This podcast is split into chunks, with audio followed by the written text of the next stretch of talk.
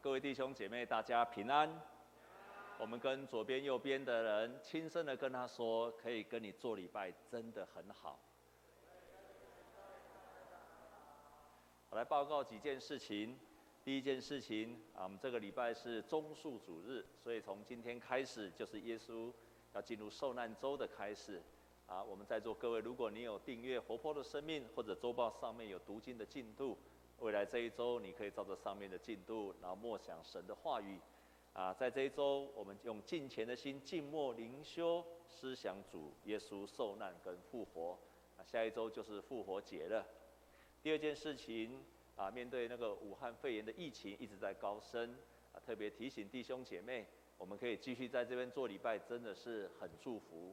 很多教会都没有办法，好，不像有我们有这么好的空间。那所以请各位呢全程，因为现在有提出社交的距离在一公尺，户外一点五公尺。我想你们在在室内，啊，我们都很难这样子，啊，一公尺或一点五，所以你要全程戴口罩，特别在。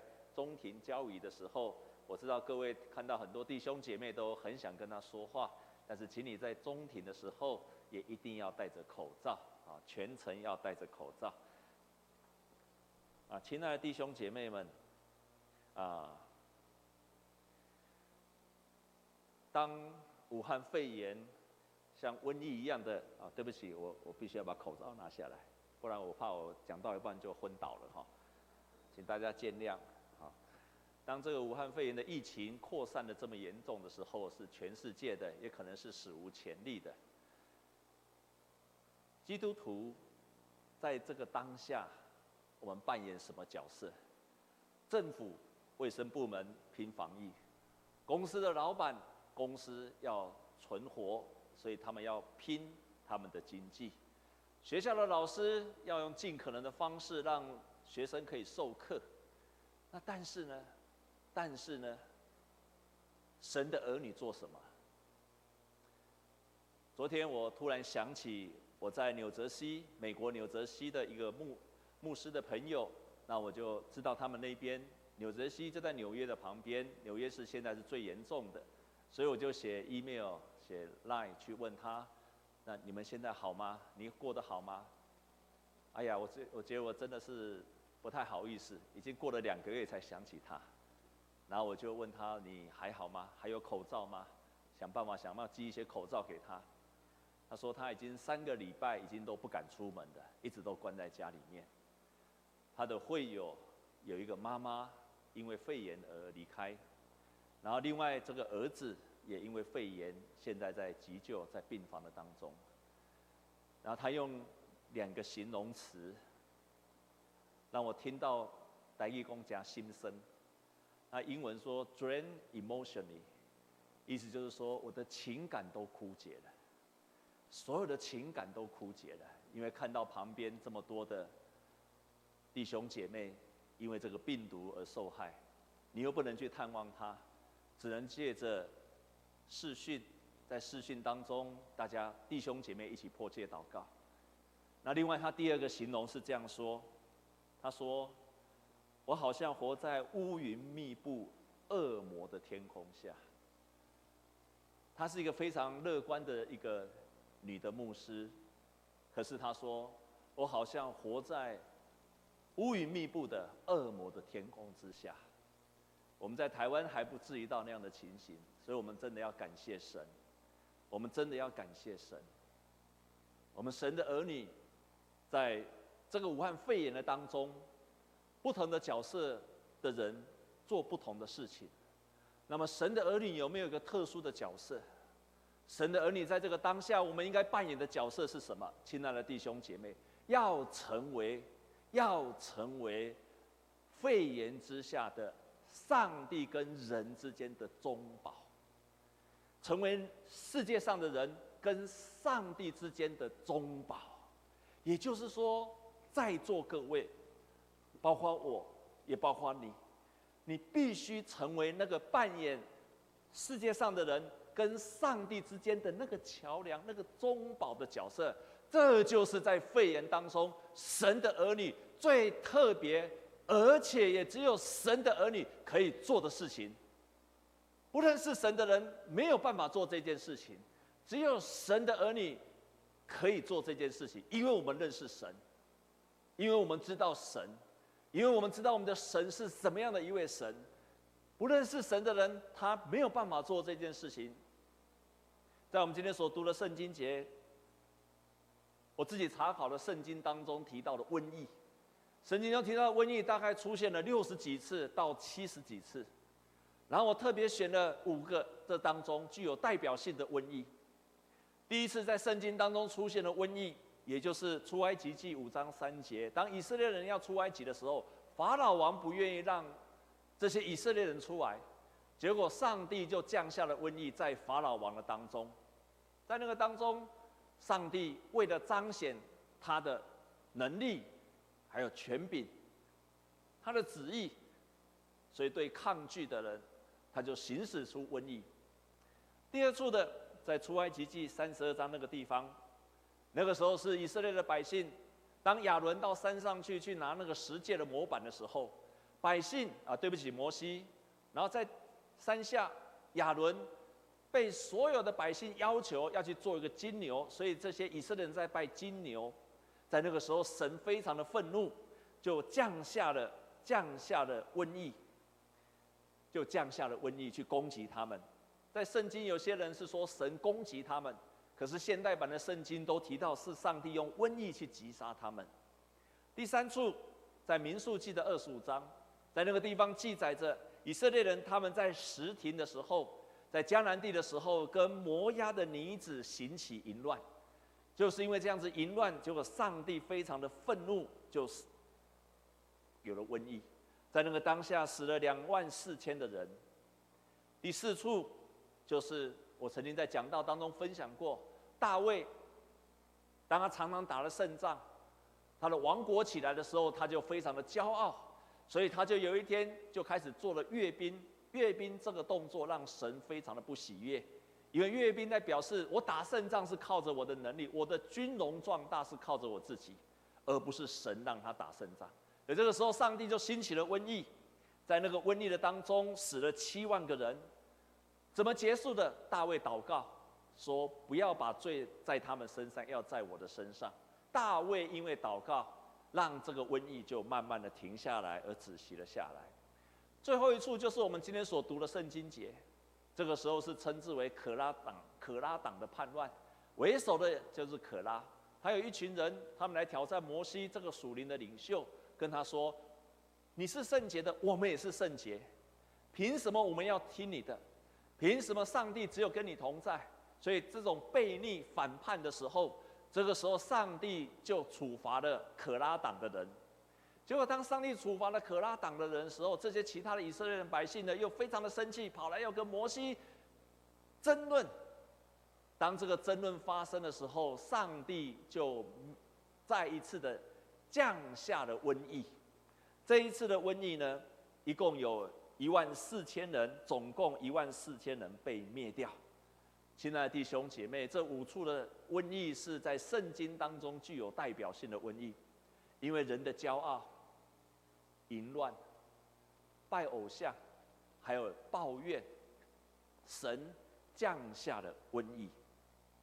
骄傲、怨言、淫乱、偶像，你可以看见神就降下了恩疫、瘟疫。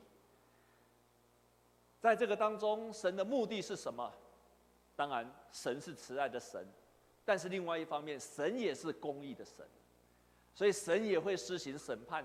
一方面神施行审判，可是另外一方面，最关键的是神希望悔改，希望人们回转以及悔改。所以在圣经节的另外一处，历代志下七章十三跟十七节这样说：他说，如果有一天我关闭了天，以至于不下雨，或者我命令蝗虫吃尽。土里面的土产，或者是降瘟疫在我的百姓的当中。如果我的百姓用我的名称为我的百姓呢？他如果谦卑自己，祷告，寻求我的面，转离他们的恶行，我必从天上垂听，赦免他们的罪，医治他们的地。我再说一遍，我的百姓如果他谦卑、祷告、寻求我的面，转离他们的恶行，我必从天上垂听，赦免他们的罪，医治这个地。他一定听祷告，只要我们认罪跟悔改。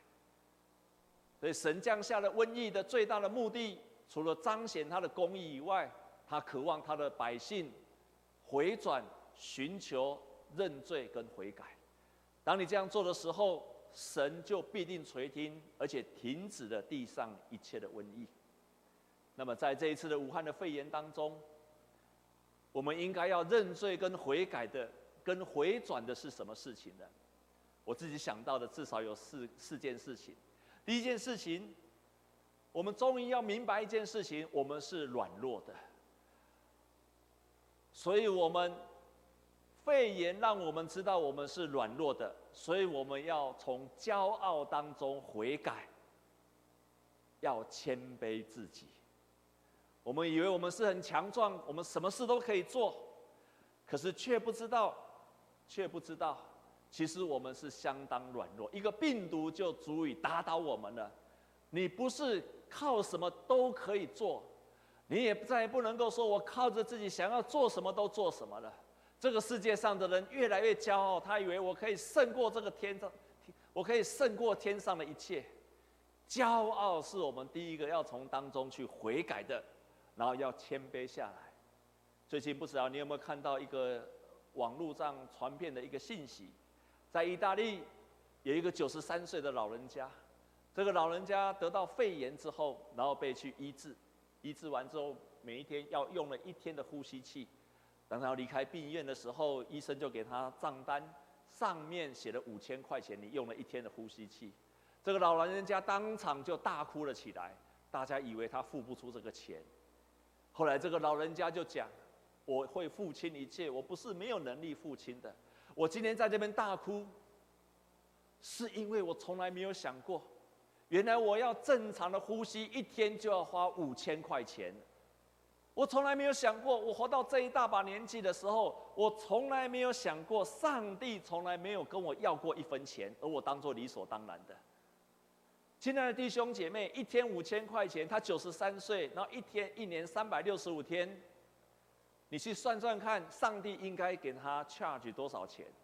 可是他却从来没有为这样的一天来感谢神，把这一切当做理所当然的。我们拥有这个世界，把它当作理所当然的，却从来没有为我们所拥有的空气、水来感谢神。我们应该从那个回转过来，要从那个回转过来，在武汉肺炎攻击人类的时候，我们真的从心里面学习感谢。第二个，我们要从那个虚空的生活当中要回转过来，因为我们不断的追求那些虚空的存在的事物，是要从贪婪的罪当中要悔改，成为一个节制的，从贪婪当中去悔改认罪，回转成为一个节制的人，不再毫无限制的追求你想要的，特别是物质方面的。不管是车子，不管是衣服，不管是美貌，或者是财物，我们再也不能够说我要毫无限制的、毫无节制的去追求我想要的，要从那个当中悔改。亲爱的弟兄姐妹，最近很多的车子，比方说美国的福特汽车，还有雪铁龙集团、法国的雪铁龙，还有雷诺汽车，还有一级方程式的赛车。他们所有的工程师从那个做名车里面改成什么？做改做呼吸器。我们也看到很多帕拉达，帕拉达是什么啊？还有像那些很有名的名牌的服装，他们做什么？做口罩。我们终于明白了，原来我们很多的生命的东西是不一定需要的。我们所需要仅不过是一些基本的东西就够了。所以我们必须从那个。毫无节制的想要追求各样的，尤其外在的物质的，从那个当中，我们学习过一个节制的人生。第三个，让我们去悔改的，就是我们武汉肺炎让我们明白一件：我们的人生是短暂的，不是你想要活多久就活多久，你不知道什么时候你就要离开。当你中了，你就要离开了。人生不是不会结束的，也不是只有老人家才会结束的。从这一次你看，最小的婴孩，四五岁的人，一直到年长八九十岁的都会得病的。谁中了，谁就离开了。这个让我们回转的，应该是我们再也不能够看重我这一生。我不能看到我的人生就是这一生，浪费我的人生。圣经教导我们要有智慧的心，在我们还有智慧的心的时候去寻求神，知道我这一生是短暂的，我要寻求永恒的生命。最后一个，我们应该要悔改的就是，我们要承认我不再是这个世界的主人了。这个世界的主人是上帝，我们只不过是一个被托管的管理者而已。悔改就是要开始疼惜万物。每一件事情，我们所用的一切，我们的水、我们的物质、我们的空气，我们所有的一切，我们开始要疼惜这一切的，要善加的利用，要学习环保，要有生态的观念。亲爱的弟兄姐妹，我不要这样讲太空泛了，至少我们在教会的当中，我们就带自己带环保杯来，好吗？你在开始生活上开始学习，你就自己带环保筷。这个不是只有一个祷告而已，不是只有认罪，而是从生活上开始改变、悔改的行为开始出来的。最近有一个消息，NASA NASA，也就是美国的太空总署，它发布了一个新闻，很有趣。我们知道，全世界最严重的地方，一个就是亚洲的中国，第二个就是在欧洲的意大利。可是这两个月的停工，他们发现原来在中国上面的二氧化氮的那个云。越来越清澈了，然后他们发现了，在意大利的河川也越来越清澈了，连海豚都游进来了。这两个月虽然是伤害很大，很多人失去了生命，但是让我们看见了，当这两个月的休息的时候，反而让这个世界干净了。我们要学习疼惜这个世界，疼惜这个世界，疼惜这个世界。当瘟疫发生的时候。在今天我们看到葛拉可拉党的事件发生的时候，这个时候摩西他做了一件事情，他没有逃跑，他也没有叫他的兄弟逃跑，他赶快叫他的哥哥亚伦，跟他说：“你赶快进到会幕里面，在那个香坛上面拿你的香炉去香坛上面去点燃那个香，然后呢，你赶快站在死人跟活人的之间。”这个动作是超乎异常的。在瘟疫的当中，谁不是赶快要逃跑呢？可是这个时候，摩西叫他的哥哥说：“你不要跑，你赶快在会幕的当中。”我稍微解释一下，在犹太人在旷野的时候没有圣殿，所以只有会幕，是用帐篷搭起来的。在会幕的当中有一个圣所，有一个圣所，然后上面有一个至圣所，有点像我们教会的这个样子。在圣所跟至圣所的中间有一个香坛。那个香坛就是焚香的地方，所以祭司每一个每一天的早上就要在那个香坛的上面，就要在那个地方去焚香，早晚各一次。当瘟疫开始发生的时候，摩西就叫他的哥哥亚伦说：“你赶快去香上，然后拿那个香炉去点燃香，然后在那个上面赶快站在活人跟死人的当中。”他这个意思就是说，你赶快去寻求神的帮助，让这个瘟疫能够止息。这个香坛代表什么？这个香坛在那个圣殿的当中，也就是最靠近至圣所的，它象征一件事情，那个香坛是最靠近神的，是最靠近神的。然后今天我们所读的第二处的圣经节，我们再来读一次好吗？启示录，也就是我们今天的金句。我们来读启示录，今天的金句，我们一起来读好吗？我们一起来读。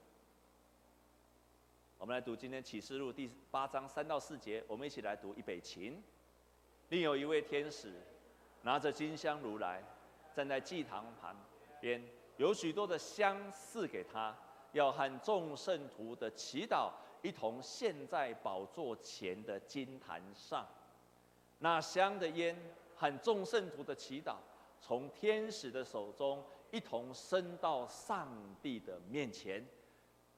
在旧约的时候，就是靠着祭司去焚香，然后香就到了上帝的面前。但在启示录当中告诉我们，那个香坛跟那个香炉上面有很多的香，那个香代表着信徒的祷告。在旧约的时候，与神最近的地方就是香坛；在新约，包括到我们这个时代，与神最近的地方是哪里？是你的祷告，是你的祷告。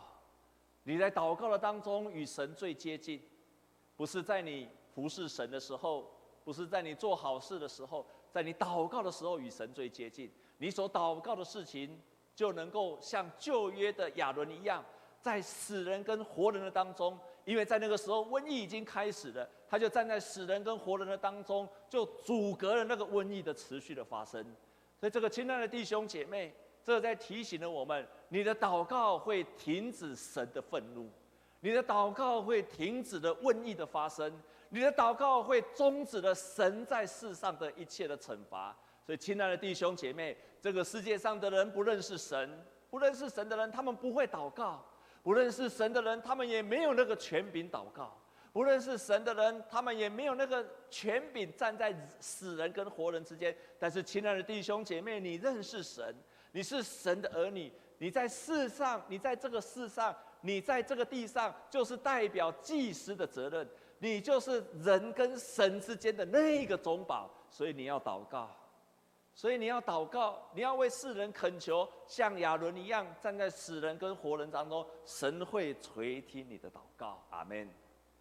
这就是我们在这个武汉肺炎的当中，当政府在拼防疫，当公司在拼经济，当学校在拼复学，基督徒要拼的是什么？拼的就是为这个世界上可以结束这个疫情来祷告。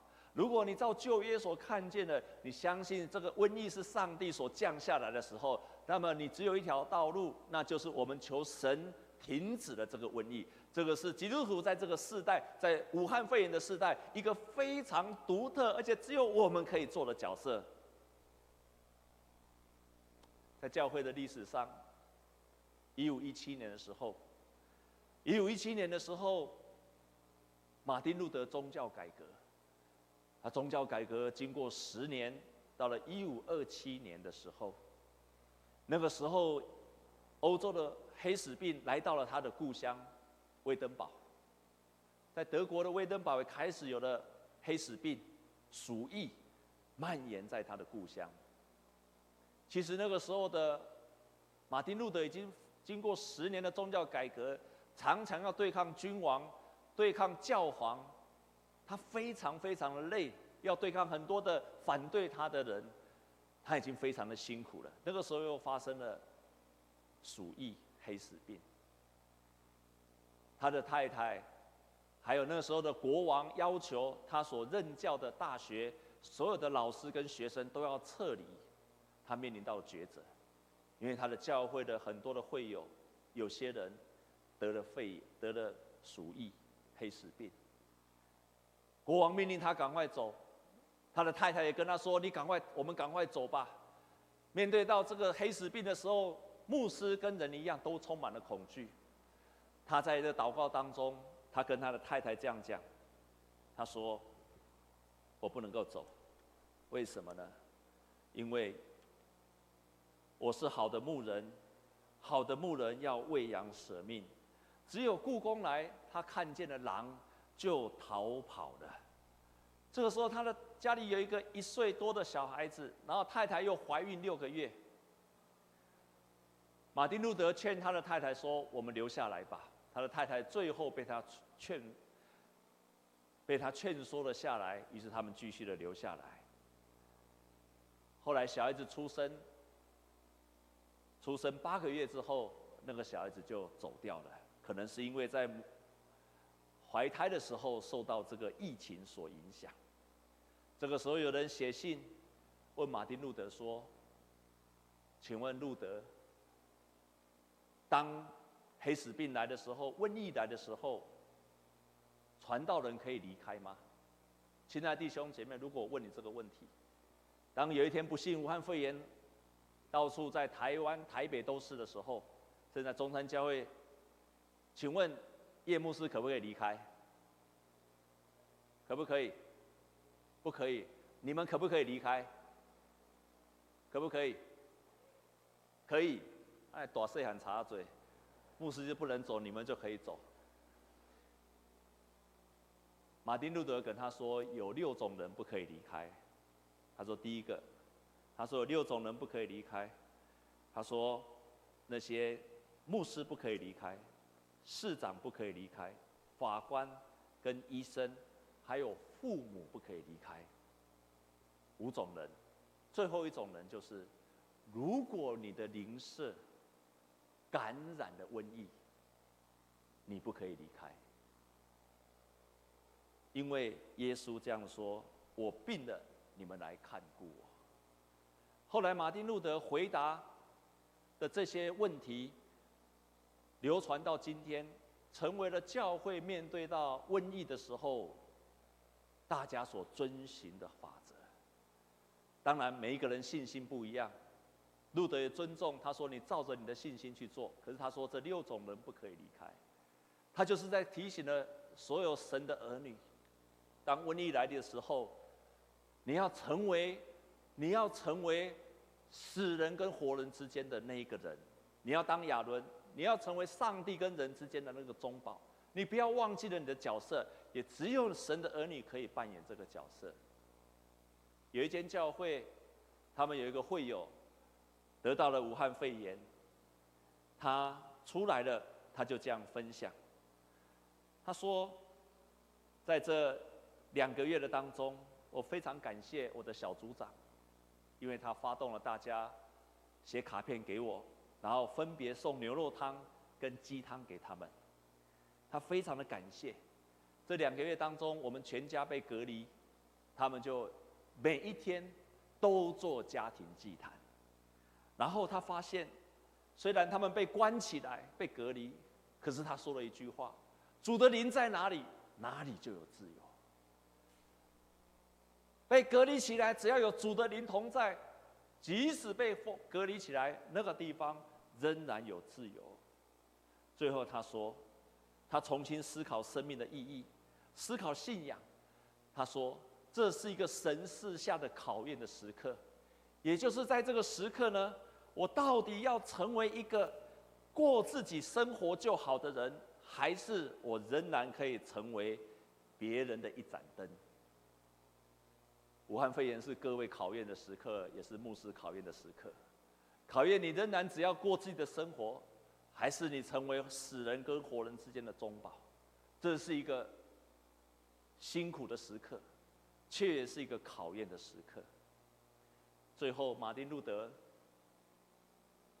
他这样子教导我们祷告说：“他说，如果你愿意甘冒着危险留下来服侍你的邻舍。”你可以这样子祷告，你可以这样祷告说：“弟兄姐妹，牧师祷告一句，你跟着我一起祷告好吗？你可以跟一起跟我一起祷告吗？请跟我一起祷告。如果耶稣基督为我的流血并受受死，为什么我不能像他一样？”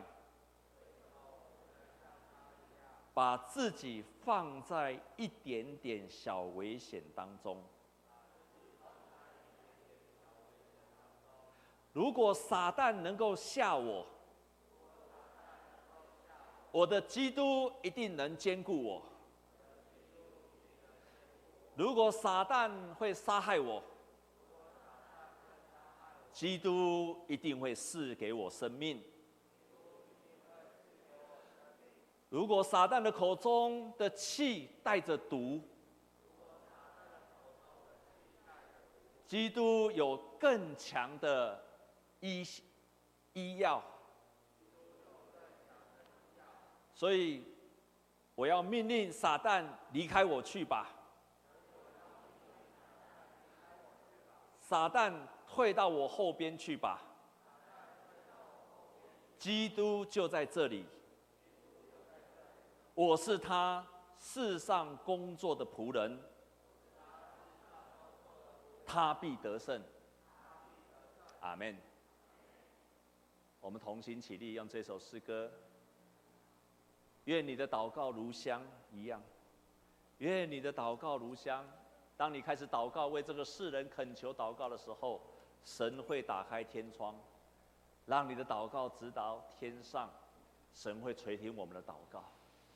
让我们今天的祷告不再为自己，我们要像亚伦一样，在死人跟活人之间，我们的祷告成为馨香的祭，到达上帝那个地方去，好让上帝快快的止息这个世上的武汉肺炎的瘟疫，好让上帝怜悯他的儿女，好让世上的人开始要悔改认罪，让他们认识这个真神，离开了。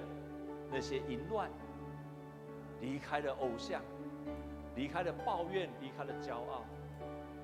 我们一起用这首诗歌敬拜神。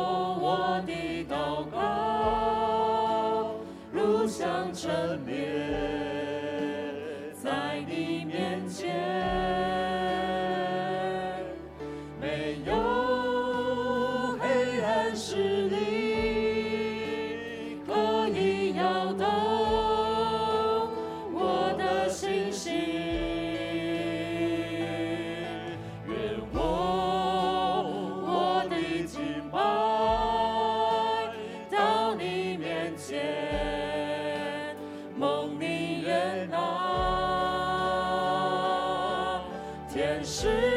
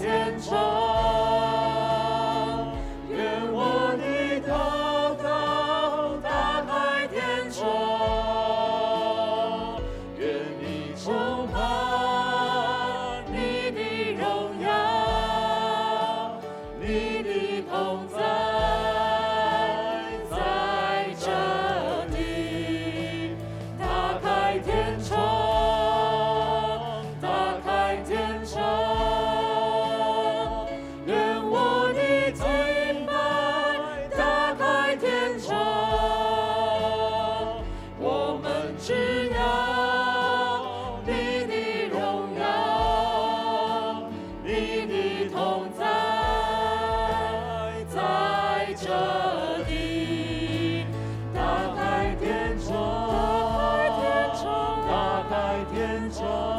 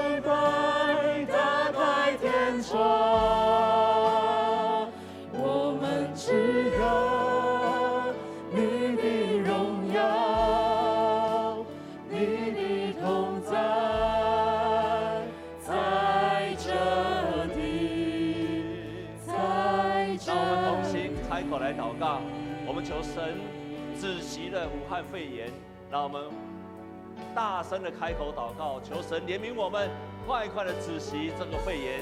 我们一起开口来祷告。主，我们在人面前求主你来停止这个武汉肺炎。来停止这个武汉肺炎，不让这个武汉肺炎的持续扩张。奉耶稣基督的名，主啊，我们奉耶稣让撒旦退去，让撒旦退去。靠着神的名要撒旦退去。主啊，基督在这里，我们是他的仆人，我们在这里工作。主啊，主啊，你的惊吓但基督徒绝对是有危险。啊，求你，主啊，离开我们，主啊，我们的生命，但是主啊，主啊，你必让我们生命的当中来转变。求主你的生命让我们当中。让我们更坚固，人在更坚固，然后我们一点都不害怕，更相信圣灵，你的救恩在那一切一切的保护我们。亲爱的主啊，你的圣灵来做工，主啊，我们要欢迎你，主啊，求你就停止了，求你怜悯你的儿女，怜悯这世上所有的人，来停止，快快的出来，停止的胃炎，好了，我们能够来来来敬拜神，来做神，主啊，恳求主的灵里面来的更深更深。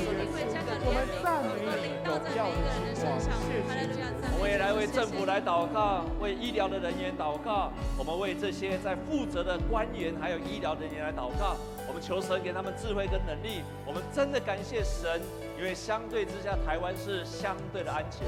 我们不只是为自己的国家的官员来祷告，我们为全世界的医疗人员还有官员来祷告，让他们有智慧，知道该如何做。我们再一次开口，再一次开口，为这些执政掌权的跟医疗人员，我们一起开口来祷告。主啊，你也保守所有医生，主啊，我们特别为马街医院，主啊，为各样的医院的医疗人员来祷告，求你保护他们不再受到这些攻击。我们也为那些那些负责决策的官员来祷告。领官就保守他们有智慧，要停止他们更多更高的高的更深的离奇的邪气，他们有智慧来帮助他来保护了这些的人来来完全可以独立生活的，更来让他们有智慧来救这年轻的百姓，也保守他们的家庭，保守他们所爱的人，保守他们的生命，主啊，他们在这样的一个过程当中，在在法律中心的每一个成员说话，觉得有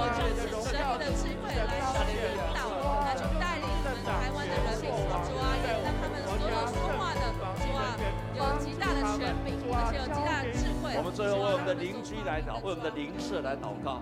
特别你如果知道有些人他在受苦当中已经感染了，或者有些人正在居家居家检疫的人或者隔离的人，我们会为他们祷告。或者你知道你的朋友当中有谁，亲爱的弟兄姐妹，不仅为他祷告，同时让你知道你如何做出一个良善的行动来支持这些居家居家检疫或者隔离的人。我们一起开口为我们这些邻舍来开口祷告。亲爱的。主，你也为我们这些受苦的。朋友来祷告，哇，保守他们，保护他们，让他们知道必须在隔离中，我们知道如何表达对他们爱。然后在隔离隔离当中，我们知道在孤单的。当中，但是我们用祷告来支持他们，更多更多的。生命来满足他们，完全没人所爱。亲爱的。主啊，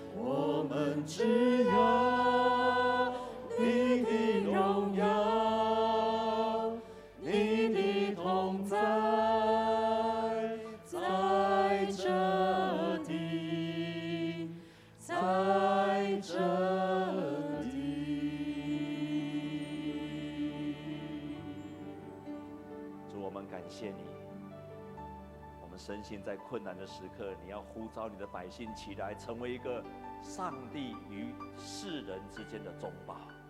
我们深信你的权柄必会胜过撒旦撒旦的攻击。我们也宣告撒旦退去吧，退去吧，退去吧，不准你的攻击在你的百姓的身上。撒旦退去吧，退去吧，耶稣基督就在这里。我就是他在工作上的仆人，耶稣基督必定得胜，奉耶稣基督的名祷告，阿门。弟兄姐妹。